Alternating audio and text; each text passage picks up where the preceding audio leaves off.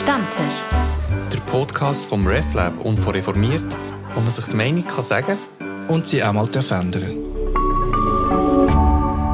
RefLab.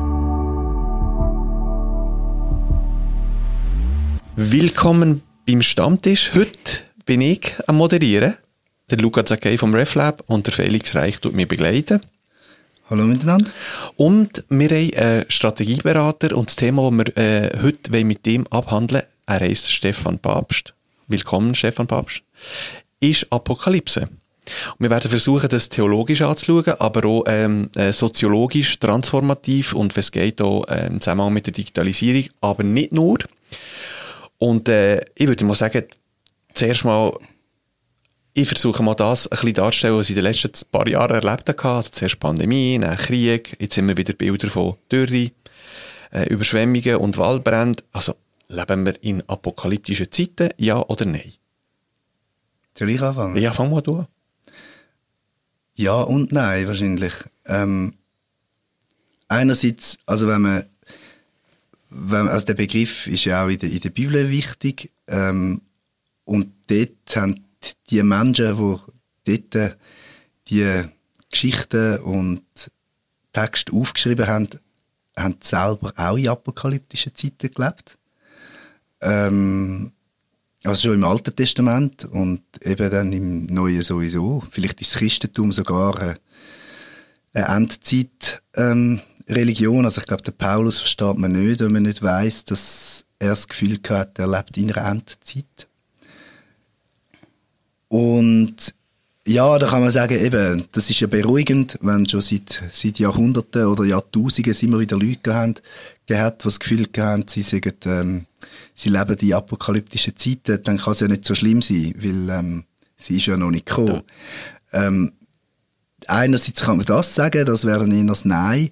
Ähm, das Ja ist halt schon, dass es, dass es, ähm, dass ich glaube, der Mensch noch nie ähm, derart fähig war, die Apokalypse selber herbeizuführen. Und ich glaube, das ist so der große Unterschied zu dem, was man in der Bibel liest. Das ist ja immer die Vorstellung, Apokalypse hat mit Gericht zu tun. Also es ist Gott, wo die Welt, wo, wo die Welt untergehen lässt. Es gibt das gegenteilige Versprechen, wie der Regenbogen nach der Noah, dass er sie nicht mehr untergehen, dass er sie nie mehr untergehen lassen. Aber die Idee, dass der Mensch die Schöpfung von Gott kann zerstören, also dass der Mensch seine eigenen Lebensgrundlagen kann zerstören, das ist völlig fern für, für biblische Autoren, völlig, völlig absurd. Das sind ja gar nicht auf die Idee gekommen.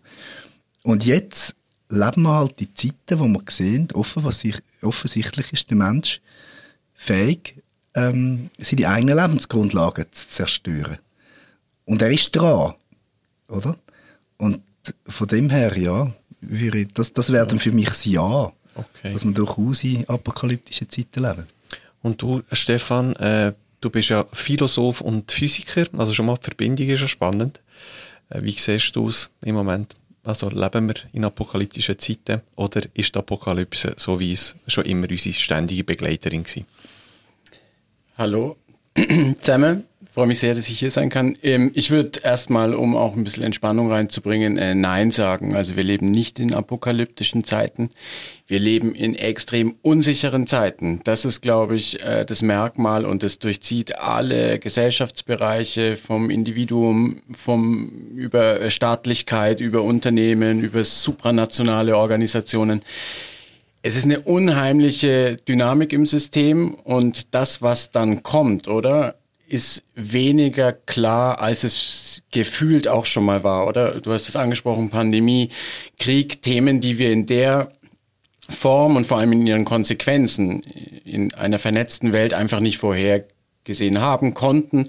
Und diese, diese ähm, Ohnmacht, diese Erfahrung der Ohnmacht, die lässt ein, wenn man ja diese Resilienz oder die Erfahrung im Umgang mit Krisen nicht hat, dann oft schnell nervös werden, oder? Und wenn man dann ja maximales Gehör sich wünscht von seinem Publikum, ja, was bleibt einem da anderes übrig, als die Maximalforderung, die Maximaldrohung in den Raum zu werfen und die Apokalypse, was, was könnte denn noch äh, eine größere Drohkulisse sein? Also das ist so das Ende der, der, des Narrativs, oder? Man kann es nicht mehr steigern, in der Hoffnung, dass eine Drohung am Ende irgendwie, ja, eine, eine, eine, ein Verhalten zur Folge hat, was in die eigene Agenda passt. Also ich würde schon erstmal sagen, dass diese Verwendung des Begriffs außerhalb der, der Spiritualität, außerhalb der, der Religion immer mit einer Agenda verknüpft ist, also mit einem Ziel, was man durch diese Drohung irgendwie, ja, ähm, untermauern will. Man will Leute motivieren, das zu tun, was man für richtig hält. Und jetzt von außen objektiv betrachtet halte ich den Begriff für wenig konstruktiv. Es ist wie so eine, so eine Gedankenschablone, die hilft, ja, vielleicht sich ein bisschen zu sortieren und ein bisschen so einen Weg zu äh, verstehen, auf dem man sich befindet, aber es ist nicht handlungsleitend. Es führt nicht zu einer vernünftigen Reaktion auf Themen, wir haben es ja angesprochen, sei es äh, Armut, Flüchtlingskrise, sei es äh, Folgen des Klimawandels. Also nein, hohe Unsicherheit, aber keine kurz vor zwölf äh, Situation. Ja, also ich, ich würde es einerseits schon unterstützen und sagen, der Begriff ist nicht, nicht hilfreich, aber wenn wir ehrlich sind, wird der Begriff ja auch nicht aktiv gebraucht von den Warnenden jetzt. Also wir haben ja keine, also, ähm, sondern wird denen ja eher unterstellt, oder? Ähm, aber wenn ich jetzt den Klimabericht lese, wo ja wirklich ein wissenschaftlicher Bericht ist, wo jährlich rauskommt, mit den verschiedenen Szenarien, ähm, dann gehen wir ja immer vom Best Case aus. Das ist ja interessant. Das, da haben immer das Gefühl, ja, die, äh, wie viel 1,5 Grad und so, die können wir so und so handeln. Aber wenn man den, den, den, die Bericht ganz liest, hat das Szenario mit andere Rechenmodelle drin und die tönen dann schon ziemlich nach Endzeit. Ähm, und, und das sind ja nicht irgendwelche Prophetinnen und Propheten, wo, wo sagen, kehret um, sonst äh, kommt Gottes Gericht, oder? Sondern das sind, das sind äh, knallharte Wissenschaftlerinnen und Wissenschaftler, die etwas durchrechnen und zum Schluss kommen, wenn er nicht, sagen nicht umkehren, sondern einfach, wenn er nicht die Kurve überkommt, dann rasen er wirklich in die Wand, in den Abgrund, was auch immer, oder? Mhm. Und, und das hat für mich nicht mit Drohkulissen zu tun, sondern einfach mit, ja, mit die Macht des Faktischen ist quasi die neue, das finde ich interessant. Ich meine, es sind Naturwissenschaft, sind, sind quasi die, die die Endzeit-Szenarien aufzeichnen. Ähm, und, und nicht, ja, und das ist schon ein bisschen so, wie ähm, Propheten im Alten Testament. Mhm. Im Sinne so, schau, wenn ihr euer Verhalten nicht ändert, dann kommt es so raus. Und dagegen gibt's glaube ich, gar nichts und überhaupt nichts einzuwenden, oder? Sie sind die Einzigen, die in der Lage sind, diese Zusammenhänge aus der Vergangenheit auch zu extrapolieren, oder sie können äh, vorhersagen, was passiert, wenn wir auf diesem Pfad weitergehen. Und es ist eine Katastrophe für äh, die Menschen, also als Homo sapiens und für ganz, ganz viele Tier- und Pflanzenarten. Es ist das Schlimmste, was man sozusagen diesem, diesen, diesen Spezien antun kann, oder? Und vor allem mit sehr ungerechten Folgen, oder? Da kommen wir vielleicht später auch noch dazu. Das betrifft ja nicht alle gleichermaßen, sondern einige, für einige könnte diese Entwicklung schmerzhafter sein als für andere. Also es ist hochgradig ungerecht. Ich muss aber jetzt lassen noch mal kurz zu dem zu der Dimension aus der aus der religiösen Warte schauen. Also die Apokalypse dort ist ja, da wird die Schöpfung zerstört. Also oder da ist alles, alles verschwindet und mit einem Neuanfang vielleicht wird es etwas abgemildert oder es gibt auch die gewisse Hoffnung. Wenn wir jetzt von diesen katastrophalen Folgen vom Klimawandel sprechen, dann ist es dann also wir haben es verbockt für uns vor allem und dann natürlich noch für viele unschuldige Lebewesen, die um uns herum sind. Aber es ist so ein Ausschnitt aus dem System. Das Universum wird uns überstehen, die Erde wird uns überstehen und es wird sich weiterentwickeln. Wir haben einfach die Verantwortung nicht verstanden, die wir tragen mit diesen Möglichkeiten, die uns die technologischen Entwicklungen und unsere äh, Entwicklungen unseres Lebensstils und so weiter gegeben wurden. Aber ich will damit sagen, oder? Wir sind, es sind massive Gefahren, die vor uns liegen und wir müssen da dringend handeln, aber ja, der Ausschnitt, den wir damit irgendwie beschreiben, der ist dann doch nicht so groß wie die Schöpfung, oder? Oder wie das Ganze. Weißt du, weißt, was ich meine? Ja, also man darf ja. nicht, man darf auch die eigene Rolle und das, dazu neigen wir ja leider, wir überschätzen Über, uns. Überbewerten, oder? Gott üben wir. Und letzter Kommentar, du hast vorhin drauf, äh, das war dein Punkt. Wir haben es auf einmal nicht mit jemand externen zu tun, der uns da irgendwie äh, auslöschen kann oder könnte, sondern wir selber haben auf einmal die Tools. Und das ist ja wirklich nichts Neues, oder? Das ist seit der Mitte des letzten Jahrhunderts eine Möglichkeit und seitdem man diese nukleare Technologie so gebändigt hat oder erfunden hat, ja, ist es eine Option. Also wir leben mit dieser Option schon äh, 75, 80 Jahre. Und jetzt dieser Klimaprozess ist natürlich auf einer ganz anderen Ebene, weil er ist schleichend, er ist multifaktoriell und nicht irgendwie jetzt eine Wasserstoff- oder eine Atombombe. Ja, also die Menschen müssen sich schon lange mit dieser äh, komischen Machtfülle auseinandersetzen. Mich würde es noch interessieren, also aus theologischer Sicht, weil du, bist Felix dort äh, äh, viel besser bewandert, ist, ähm, ist aber so negativ konnotiert, die Apokalypse?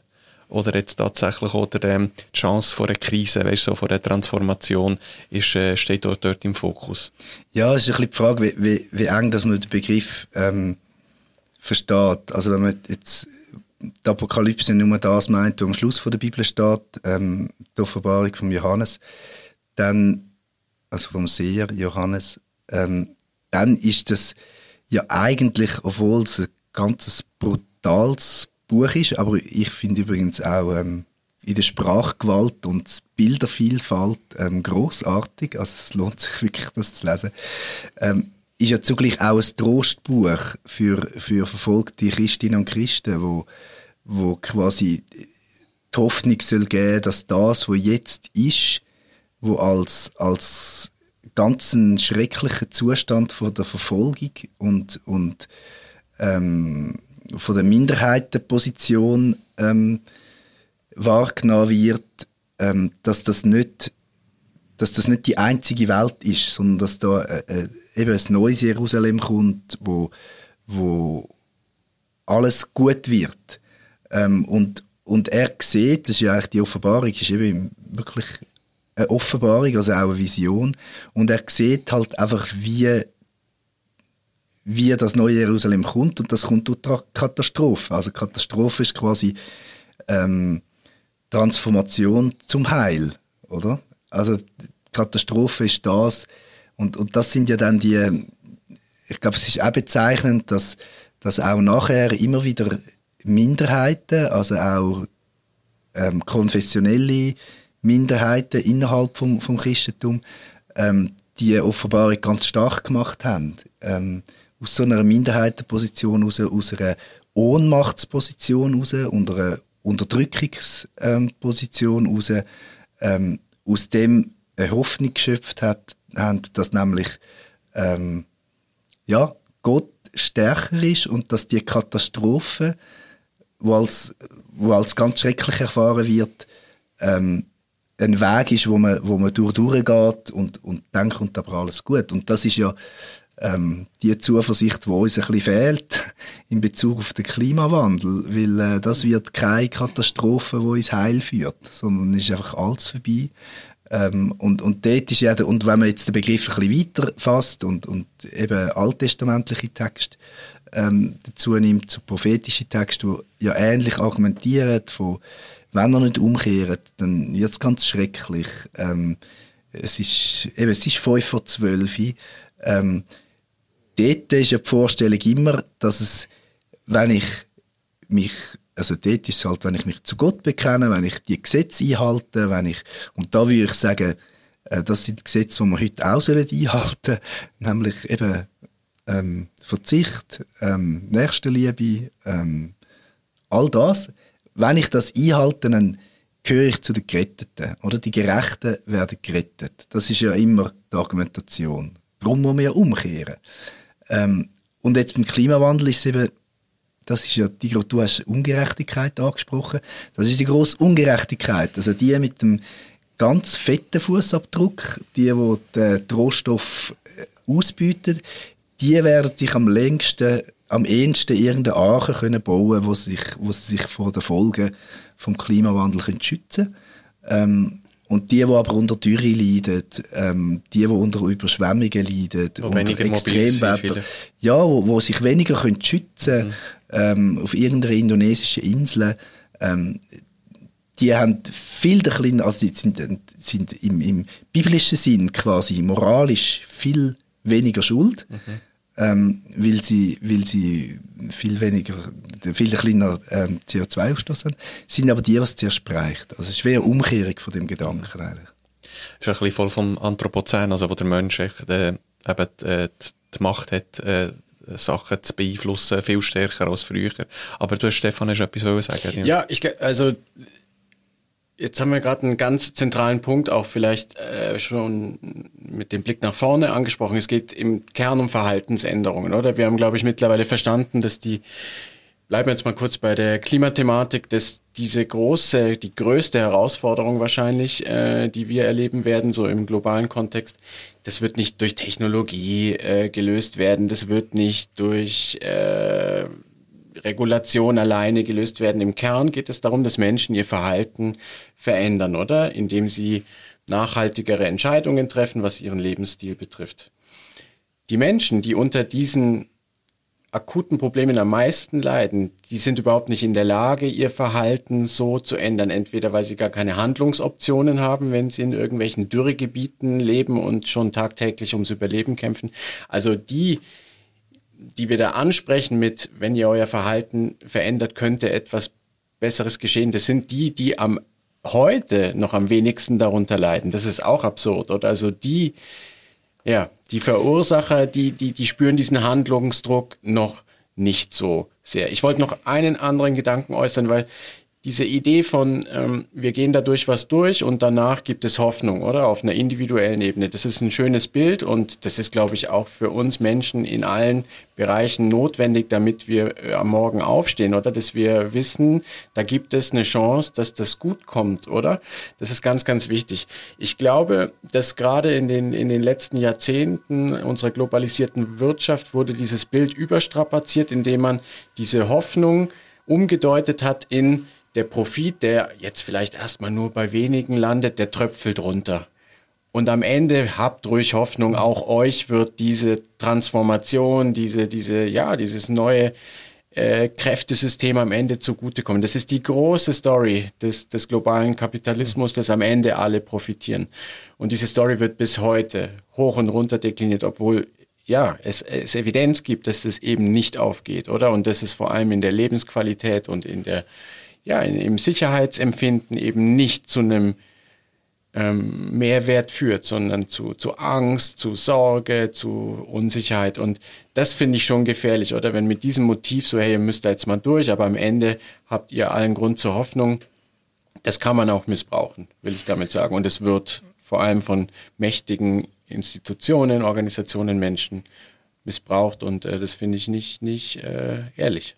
Genau, und, und wichtig ist, die Ebene, die du jetzt ansprichst, dass man auf deren eben bleibt. Also ähm, im Unterschied zu den Propheten im Alten Testament, die tatsächlich das Individuum ansprechen und gesagt, ihr müsst euer Verhalten ändern, ähm, finde ich eben, machen wir das eigentlich zu fest, weil ich glaube nicht, dass mein Verhalten, mein Konsumverhalten ähm, entscheidend ist, sondern entscheidend ist das, was du jetzt am Schluss angesprochen hast. Auf institutioneller, auf, auf politischer Ebene. Wie schafft man dort eine Verursachergerechtigkeit? Ähm, ich kann noch so lang mit dem Zug ähm, in die Ferien gehen, was ich auch gerne mache, weil ich viel lieber Zug fahre. Ich werde immer depressiv auf, auf, auf Flughäfen, finde ich furchtbar. Ähm, Bahnhöfe finde ich ganz poetische Ort. Aber mit, das ändert eigentlich nichts. Was etwas würde ändern, ist, wenn man sagt, hey, ähm, Kerosin besteuern, ähm, also einfach Kostenwaren einführen in, im ganzen Transportsystem, ähm, dass es sich halt nicht mehr lohnt, irgendwelche Lebensmittel quer durch Europa durchzukarren. Ähm, all das, das bringt etwas. ich kann schon wie heute Morgen an den und, und Rüebli aus dem Aargau kaufen. Aber das rettet das Klima einfach nicht. Oder? Also man muss nicht an mein Verhalten appellieren. Vielleicht auch ein bisschen, ist okay. Aber das kann nicht der wirkliche Adressat sein, sondern der wirkliche Adressat muss wirklich auf politischer Ebene sein, dass die Regeln so sind, dass die Regeln müssen, so, müssen einfach verträglich sein. Ähm, das System muss verträglich sein mit, mit den Ressourcen, mit, mit, muss gerecht sein. Das, das muss auf, auf politischer, institutioneller Ebene, weil, weil das finde ich eben gefährlich, zu den Leuten ein schlechtes Gewissen machen und genau wissen, ähm, es nützt nichts, aber ich kann eben dann gleich das ungerechte System schön weiterlaufen lassen. Aber das heisst, du plädierst mehr für Verbot und Gebot? Es geht nicht um Verbot, es geht um Regeln. Also meine, hm. es geht überhaupt nicht um Verbot. Wir haben ja jetzt auch ein System, wir haben jetzt auch Regeln. Und die setzen einfach Anreize und die Anreize gehen in die falsche Richtung. Und jetzt muss man die Regeln halt überarbeiten und es geht überhaupt nicht darum, die Leute irgendetwas zu verbieten, sondern, also, Gut, ist es Verbot, dass, dass, dass man auf, auf, der, auf der Autobahn nur 120 fahren Oder ist, sind das einfach Regeln? Also das finde ich dann müßig, darüber zu diskutieren. Oder? Ja, Stefan? Also ich habe ein bisschen eine andere Meinung zur Rolle des Individuums, wobei wir uns beim, beim Ziel, nämlich dass es ein Regelwerk geben sollte, was einfach äh, ja, Vorgaben macht, oder? Und das Schlimmste vermeidet und Verantwortung einfordert, da bin ich zu 100 Prozent bei dir ich finde äh, die, die, diese Argumentation einfach gefährlich, die du aufgemacht hast, weil da kann man beim Individuum anfangen. Natürlich ist der Impact gegen null. Warum muss sich die Schweiz engagieren? Gott im Himmel, was ist das für ein, für ein Land? Wie viele Nasen laufen hier rum? Müssen wir hier wirklich im Klimaschutz vorweggehen? Nein, nein. Wir müssen hier bei die großen, die Verursachernationen, Nordamerika, China, da müssen wir Indien, oh, da wird's jetzt, die müssen hier mal sich zusammennehmen. Also da finde ich, macht man sich einen schlanken Schuh. Und das Schöne ist, und da glaube ich fest dran, ist, dass wir in einer sehr, sehr lebendigen und ähm, gesunden Demokratie leben. Und Demokratie heißt, dass die, die diese Regeln, die wir uns wünschen, bestimmen, die sind äh, als Volksvertreterinnen in der Lage, diese Regeln zu bestimmen. Und das wiederum führt mich zurück zum Einzelnen, dass wenn ich verstehe, dass meine Art zu leben, dass ich das tatsächlich dann auch wertschätze und vielleicht die Schönheit von Bahnhöfen auf einmal entdecke und merke, dass mein Leben eine Qualität bekommt, die, die ich vorher nicht kannte, obwohl ich vorher dachte, ich muss jeden Morgen irgendwie äh, drei Ananas, äh, drei Flugananas essen, dass das ohne vielleicht auch ganz schön ist. Dann bin ich Teil von einem, von einem Mindset, von einer ähm, ja, vielleicht von, auch von der politischen Haltung am Ende, die dazu führt, es ist leider alles sehr, sehr langwierig, aber dazu führt, dass dann Repräsentanten in Charge sind und, und die Zügel halten, um diese Regeln, wo ich voll einverstanden bin, zu machen. Weil ich glaube auch, ohne Regeln geht das nicht. Weder mit der Angstkeule wird es funktionieren, noch mit irgendeinem positiven Narrativ auf, ja, dass wir das alles selber im Griff haben. Das funktioniert nicht. Wir müssen diesen Weg um Vorgaben über Vorgaben gehen und damit die wirkungsvoll auch umgesetzt werden, damit das eine Mehrheit bekommt, braucht es, glaube ich, eine Überzeugung auf individueller Ebene. Ich weiß, worauf ich hinaus will. Ich will mhm. nicht sagen, dass der Einzelne am Ende dort in irgendeiner Excel-Tabelle auf der ETH eine Rolle spielt. Das ist mhm. keine Frage. Aber es geht darum, dass wir als Bevölkerung glaubwürdig hinter dem stehen, was uns da bevorsteht. Und wir reden von Luxusverzicht. Wir reden von, von äh, ja, sich zurücknehmen in Exzessen, die uns hier ständig offeriert werden. Und das ist also, das ist ja der, das Verrückteste, was man sich überhaupt ausdenken kann. Oder? Ja, das würde ich unterstützen, aber es kommt, also ich würde sagen, das eine du und das andere nicht lassen, auf jeden Fall. Ähm, ich glaube, auf individueller Ebene, glaube ich einfach, ist es ganz entscheidend, wie man das, ähm, wie man das kommuniziert. Also ist es, ähm, argumentiere ich so mit dem moralischen Zeigefinger und mit dem schlechten Gewissen? Oder schaffe ich es zu sagen, hey, ähm, mach mal das, das ist ein kleiner Beitrag und dann, also kann das quasi Hoffnungs, ähm, mhm. ja, ich kann das Hoffnung schaffen, ähm, indem dass ich ähm, so, so lebe und, und, und eben auf Sachen verzichte. Und das, denke mir, sehr wichtig. Und, und das ist ja dann das Absurde von dieser Argumentation, wenn die jetzt quasi eine, die, die ich vorher aufgetan habe, wenn die einseitig wird, die kann dann nämlich auch kippen und ich glaube, das ist das Gefährliche. Die kann dann kippen so, ja, du hast zwar kein Auto und fährst jeden Tag Velo und, und bist mit dem Zug in die Ferien, aber es nützt eh überhaupt nichts, oder? Und das finde ich dann, das ist dann wirklich schlimm. Das ist Worst Case. Genau, das ist, ist Worst Case, weil es dann sogar eben, du bist sowieso ein Tropfen auf den heißen Stein. Und ich glaube, man müsste wie ein Bild schaffen, mit der Tropfen im grossen Ozean. Oder? Das, das müsste das Bild sein und das wäre das Hoffnungsbild. Ähm, und das ist das Gefährliche, eben, das ist ja immer gut, wenn man merkt, dass die eigene Argumentation auch einseitig kann sein. Wenn die einseitig wird, dann ist es wirklich tatsächlich gefährlich, weil dann ist es, dann macht es noch das letzte Fünkchen Hoffnung kaputt, weil es dann eh nichts nützt, was ich mache. Und ich, also ich sehe so wie so ein Modellsystem. Also es kommt, und es ist auch das Menschenbild, das unterschiedlich ist.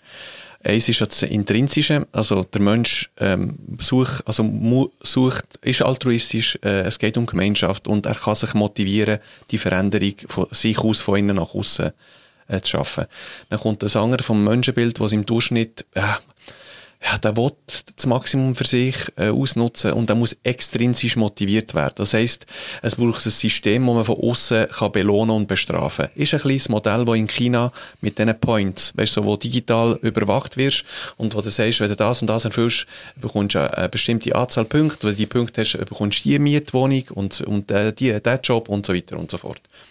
Ich finde einfach, dass vom Extrinsischen geht es viel schneller also zum Umsetzen, ist aber entspricht alles, ist alles zuwider, was mehr aus Individuum, weißt du, die Freiheit, die Würde des, des Individuums, äh, also geht einfach gegen, gegen, gegen genau all die Prinzipien. Und, aber das andere ist wahrscheinlich, dass vom Intrinsisch, also ein Mensch wird merken, hey, ich verändere so viel, oder? Es betrifft mich zu langsam, jetzt muss ich, muss ich mich zähmen, ich muss mich, äh, zurückhalten, mein Konsum. Das, ja, ich habe das Gefühl, es geht wie zu lang. Das ist Zanger, oder? Mein Wunsch wäre, dass jeder, in Anführungszeichen, mir inbegriffen, erleuchtet wird und sagt, ey, was ist jetzt maximal zulässiger Verbrauch? Äh, ja, aber es, die Erleuchtung nützt eben mäßig etwas, wenn die Machtstrukturen halt einfach so sind, wie sie sind, oder? Also ich finde, man muss schon ein bisschen aufpassen, dass man jetzt, jetzt nicht, also ich finde, das muss man auch im Blick haben, eben, wer, wer profitiert wo wo ist, wie ist die Macht verteilt? Und die ist einfach sehr ungerecht verteilt. Und das blockiert halt das System. Und ich finde, man kann, also, einerseits kann man verzweifeln daran, oder man kann auch wieder Hoffnung schöpfen und sagen, also es ist ja auf eine Art auch erstaunlich, dass das Pariser Klimaabkommen zum Beispiel, dass das überhaupt stand ist, mhm. oder? Also, dass Staaten, man kann schon sagen, die, es ist ganz schlimm, dass die, die halten ihre Klimaziele eh nicht ein und so. Kann man, kann man sagen. Aber dass ein Staat ähm, genau weiß, ich, ähm, obwohl es mir quasi mehr jetzt kurzfristig wirtschaftlich würde nützen, wenn ich irgendwie, weiß auch nicht, mit Kohlekraft einfach Energiebolzen bis zum geht nicht mehr, sagt, ah nein, stimmt, ich lese da etwas, wissenschaftliche Fakten, ähm, irgendwie müssen wir uns, glaube doch zusammenraufen, selbst wenn wir Systemfinden sind. Ähm, das ist ja eigentlich ein Hoffnungszeichen, oder? Es, es könnte ja, wenn es wirklich Menschheit so grässlich wäre, ähm, dann würde doch ein Staat nie freiwillig auf irgendeinen wirtschaftlichen Vorsprung oder, oder ein Privileg oder, oder so ähm, verzichten. Also da haben jetzt wirklich nicht, da die Staaten nicht auf Teufel komm raus auf den eigenen Vorteil geschaut. Aber wie ist es mit der Pandemie gewesen? Wie ist es mit der Pandemie gewesen? Wie ist es mit der Impfung ja, gewesen? Gefahr ähm, in Verzug, oder? Also da gab es nochmal andere, äh, kurzfristigere Ziele, die mhm. man als, als Verantwortung als Staat gesehen hat. Darf ich noch einen kurzen ja, Punkt? Ja. Du bist aus, also vor allem, wir, wir wollen doch ein bisschen weg von dem nein, nein. Negativ, ich, will, ich mehr in, in, in, genau, in, in Transformatives, also in Zukunft und äh, für das bist du, also weißt du, äh, bist du da, Stefan, also weniger Moral und mehr Praxisbezug. Ja. Und, äh, ja. Die Bühne ist dir. Ja. Nein, nein, das ist gut. Äh, wie so Blitze kommen da die verschiedenen Themen auf, die wir anschauen könnten. Ganz konkret habe ich gestern gelesen, nur um auch mal wieder zu verstehen, das Europa oder das alte Europa, das ist ja auch kein homogenes Gebilde, sondern wir haben hier unterschiedliche Varianten, wie Länder und Kulturen damit umgehen. Ein Beispiel jetzt aus Kopenhagen, die haben gelernt, dass äh, sie aufgrund der extremen Wetterereignisse, Trockenheit, aber auch Starkregen, haben die ein Problem, mit dem Wasser klarzukommen, was darunter kommt. Ganz, also wir reden jetzt sehr von sehr sachlichen Diskussionen. Wissenschaftler haben das berechnet. Wenn man das nicht in den Griff kriegt, haben wir ein Problem mit der Infrastruktur, weil die Sachen einfach weggespült werden, aufgeweicht werden. Das ist wirklich äh, fatal. Und jetzt wurde dort beschlossen, dass man mitten in der Stadt so ein Schwammsystem aufbaut. Also gezielt Orte definiert, die werden dann frei gemacht, um als Wasserspeicher zu funktionieren. Massiver Eingriff ins Stadtbild. Also Städteplaner äh, müssten sich eigentlich irgendwie die Haare raufen. Und was passiert? Es bleibt der Protest aus. Es gibt kein Aufschrei, kein Gemotze, kein sich überrumpelt fühlen. Man vertraut dort denen, die es entscheiden, als Vertreterinnen, die vielleicht dann auch sich von wissenschaftlichen Analysen oder was leiten lassen. Ein unglaublich pragmatischer Vorgang und es gibt äh, verschiedene deutschsprachige Länder oder auch äh, andere in, in Kontinentaleuropa, da gäbe es dieses vernünftige, sage ich jetzt mal, pragmatische und sehr, sehr schnelle Vorgehen, was wir immer anmahnen, gäbe es nicht. Es gäbe nicht dieses Vertrauen in die Notwendigkeit. Man würde, worauf ich hinaus will, es gibt der Grad dieser individuellen Bedürfnisse und die auch zu artikulieren. Da gibt es Unterschiede, oder? Und wir leben hier schon in der Champions League, oder? Was das Artikulieren von individuellen mhm. Bedürfnissen angeht, also die Individualisierung als Wert und eben diese Freiheit der eigenen Lebensgestaltung, der wird schon doppelt und dreifach unterstrichen und ist womöglich nicht besonders förderlich, wenn es darum geht, solche großen Entscheidungen zu treffen, die sich im Stadtbild äh, wiederfinden, die sich vielleicht auch in der Freizeitgestaltung oder in den Optionen wiederfinden. Also da sind wir schon wahnsinnig nah bei uns.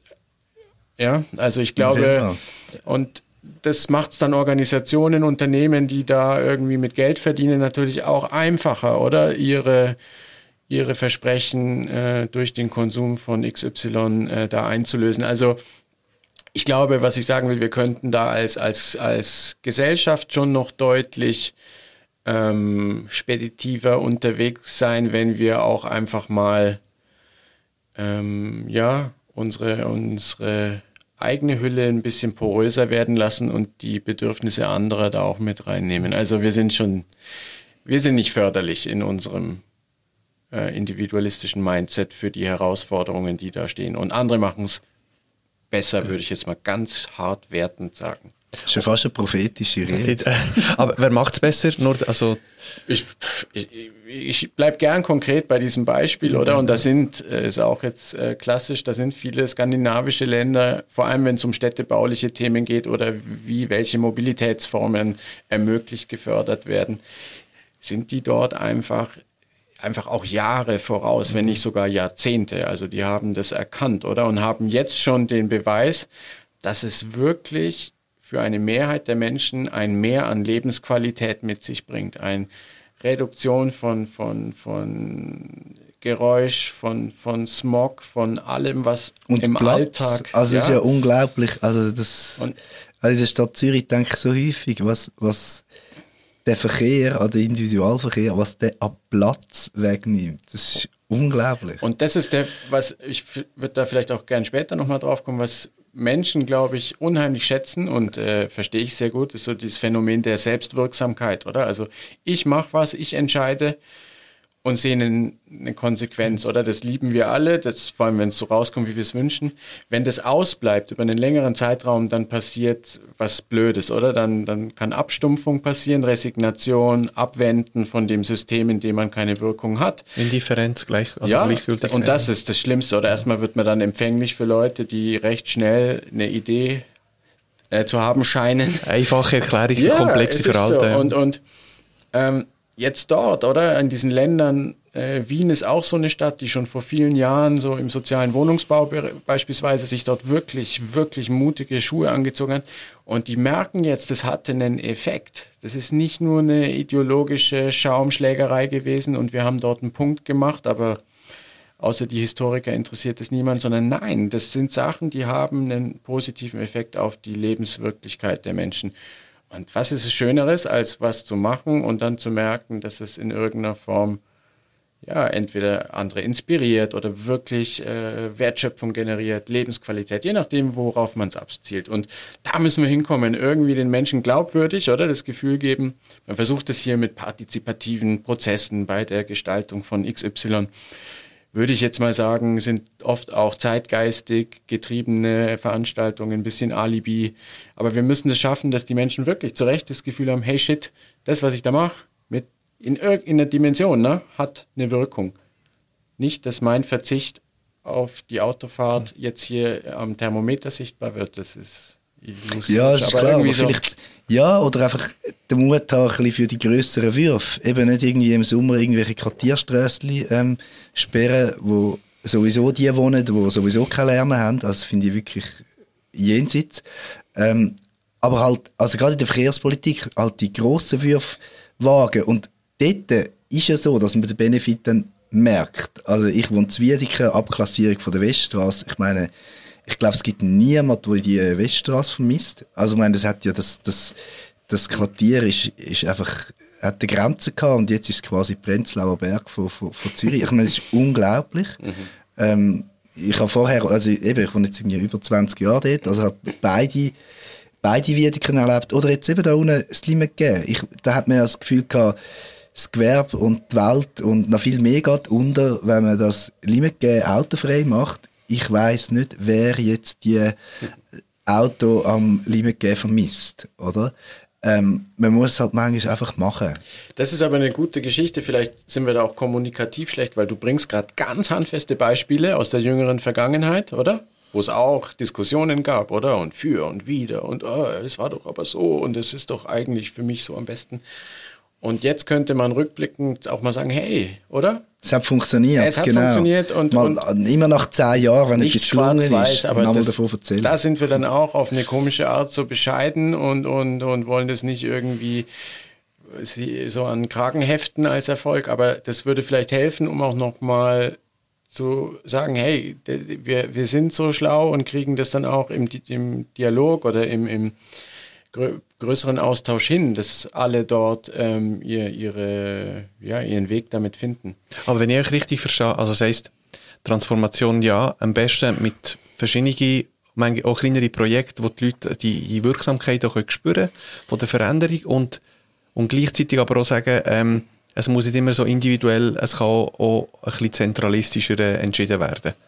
Ja, in einer demokratischen Form, als mhm. mit Vertreterinnen. Äh, zentralistisch heißt ja nicht totalitär nee, nee. und irgendwie äh, willkürlich, sondern es braucht aber eben, und da sind wir im Bereich der Regulation und Vorgaben, ich glaube auch, weder Angst auf der einen noch das Versprechen, dass nur wenn man sich zusammenreißt, alles gut wird. Beide Seiten funktionieren nicht. Wir brauchen mhm. etwas, was äh, skalierbar ist und, und ja, die Masse dann entsprechend auch antreibt. Ich, ich dachte mir, vielleicht können wir noch eine Ebene so im, in Bezug auf, auf Apokalypse aufmachen. Mhm. Ein, ein Motiv, was mir in den letzten Jahren so auch in der Unternehmensberatung oft über den Weg gelaufen ist. Da müssten wir jetzt vielleicht so 15 Jahre zurückgehen, als die traditionellen europäischen Branchen von diesem, also das Wort der Disruption, oder? War ja so was, was äh, sehr en vogue war oder immer noch ist. Also das auf einmal in der Regel aus, aus dem Silicon Valley oder mittlerweile auch aus äh, anderen Erdteilen ähm, Technologiefirmen kommen, die ganze Branchen irgendwie aus den Angeln heben, oder? Also der berühmte Kodak-Moment mit irgendwelchen Digitalkameras und das hat sich ja durchgezogen über diese Geschichte. Das Narrativ hat sich durchgezogen, Automobilindustrie und so weiter. Und dann haben Menschen gemerkt in der äh, Wirtschaft, dass sie wirklich sehr lange sich auch es sich bequem gemacht haben auf den Erfolgen der Vergangenheit oder die zweite Hälfte des 20. Jahrhunderts war wahnsinnig produktiv. Und dann kamen auf einmal andere, die hatten neue Ideen und waren damit auch erfolgreich, vor allem getrieben durch digitale Technologien. So. Und jetzt ist was ganz Komisches passiert.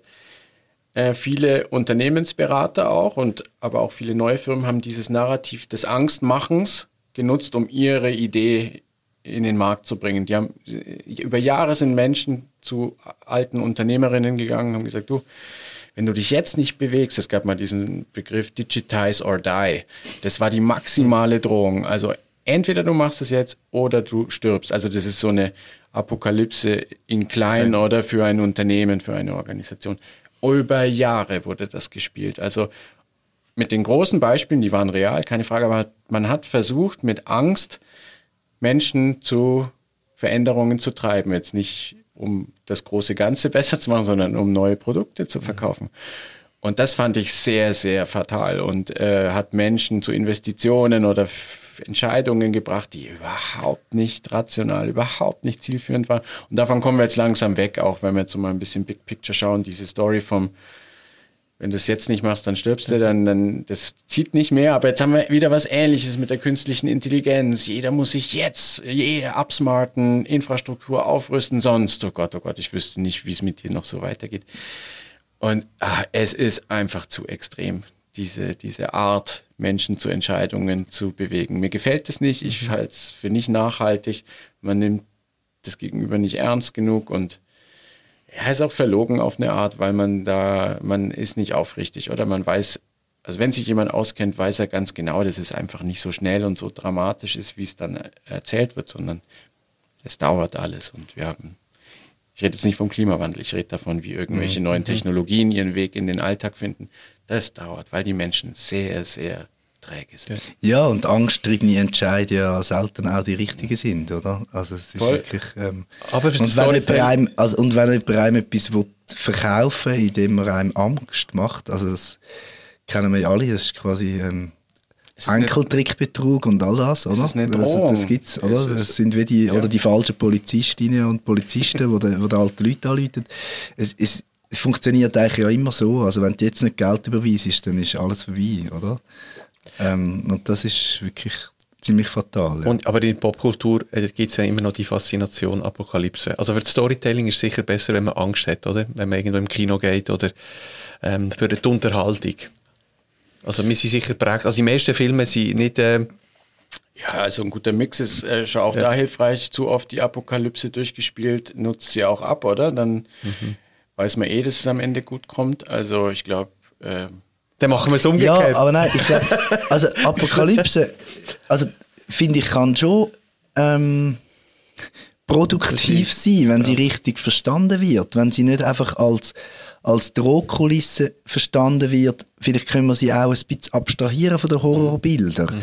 ähm, wo, wo zwar ja, weil wir irgendwie, glaube so ein eine Faszination für den Horror haben, ähm, um die, wie gesagt, es ist ein Trostbuch. Und wenn man jetzt aus dem raus nehmen und sagen, hey, der Zustand, wo wir jetzt drin sind, der ist erstens nicht einfach die einzige Möglichkeit. Ähm, also es, es, ist, es ist nicht einfach Fix. Also das System oder, oder was auch immer, das, das ist nicht einfach Gott gegeben und unveränderbar. Ähm, und auch, unsichere, auch in unsicheren Zeiten gibt es eine Möglichkeit, eine Hoffnung, ähm, einen Schritt weiter zu kommen. Der Schritt wird nicht einfach. Also die, das ist ja so, also die Prozess, den wir brauchen ähm, von dieser Transformation, das ist nicht easy. Ähm, das wird hoffentlich nicht, nicht, mit, eben, jetzt, eben nicht mit der apokalyptischen Katastrophe verbunden, aber es ist nicht einfach, es bedeutet Verzicht, es bedeutet ähm, Umwälzungen, völlig klar, ähm, aber es gibt Hoffnung, dass dann etwas kommt, wo besser ist als das. Also wenn man die Apokalypse, eben wie gesagt, ist nicht einfach nur Endzeit und aus und fertig, sondern die Hoffnung spielt ganz eine grosse Rolle und eben auch die Hoffnung, und das finde ich etwas ganz Entscheidendes, auch die Hoffnung auf eine Gerechtigkeit. Also, dass Gerechtigkeit möglich ist. Mhm. Dass es nicht muss ungerecht sein. Und heute sind einfach so viele Sachen ungerecht. Einfach schlicht ungerecht. Und wenn man Apokalypse so wie verstehen und sagen, hey, es sind unsichere Zeiten, es gibt ganz Schreckliches auf der Welt, oder? Es ist wirklich, es ist furchtbar, ja. Aber es gibt eine Hoffnung, dass man durch das durch können und es gibt eine Hoffnung, dass es gerechte Verhältnisse möglich sind. Oder? Und wenn wir es auf das fokussieren, dann finde ich unbedingt mehr Apokalypse. Okay. Mhm. Und du, Stefan, vielleicht kannst du etwas abschließend sagen?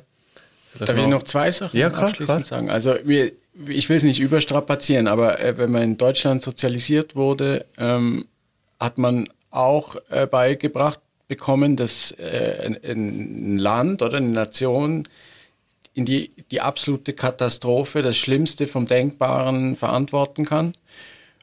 Und auch wenn es schwer vorstellbar ist, aber auch danach ist irgendwas entstanden durch Hilfe von großzügigen äh, Nationen von außen, dass man das irgendwie übersteht mit, na, mit all den äh, Fehlern und Makeln und, und, und, und ähm, ja, langfristigen Schäden. Aber das war, ist auch so ein Narrativ, finde ich, was äh, Hoffnung gibt auf eine Art. Ich stimme dir völlig überein.